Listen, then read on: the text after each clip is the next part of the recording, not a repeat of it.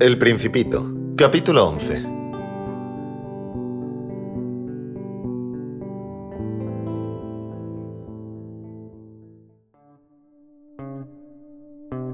El segundo planeta estaba habitado por un vanidoso.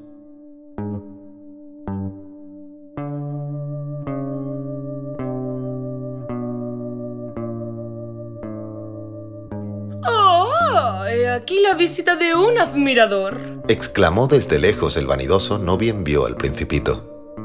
Pues, para los vanidosos, los otros hombres son admiradores, Buenos días.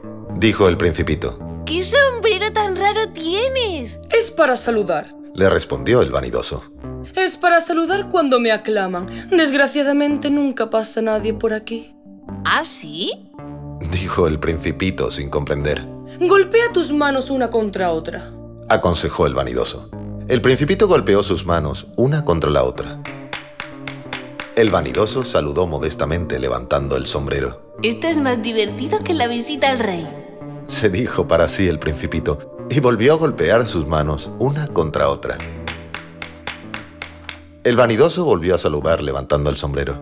Después de cinco minutos de ejercicio, el principito se cansó de la monotonía del juego. ¿Y qué hay que hacer para que el sombrero se caiga? Preguntó. Pero el vanidoso no le oyó. Los vanidosos no oyen sino las alabanzas. ¿Me admiras mucho verdaderamente? Preguntó al principito. ¿Qué significa admirar? Admirar significa reconocer que soy el hombre más hermoso, mejor vestido, más rico y más inteligente del planeta. Pero si eres la única persona en el planeta. Dame el placer, admírame de todos modos. Te admiro. Dijo el principito encogiéndose de hombros. Pero, ¿por qué puede interesarte que te admire? Y el principito se fue. Las personas grandes son decididamente muy extrañas. Se decía para sus adentros durante el viaje.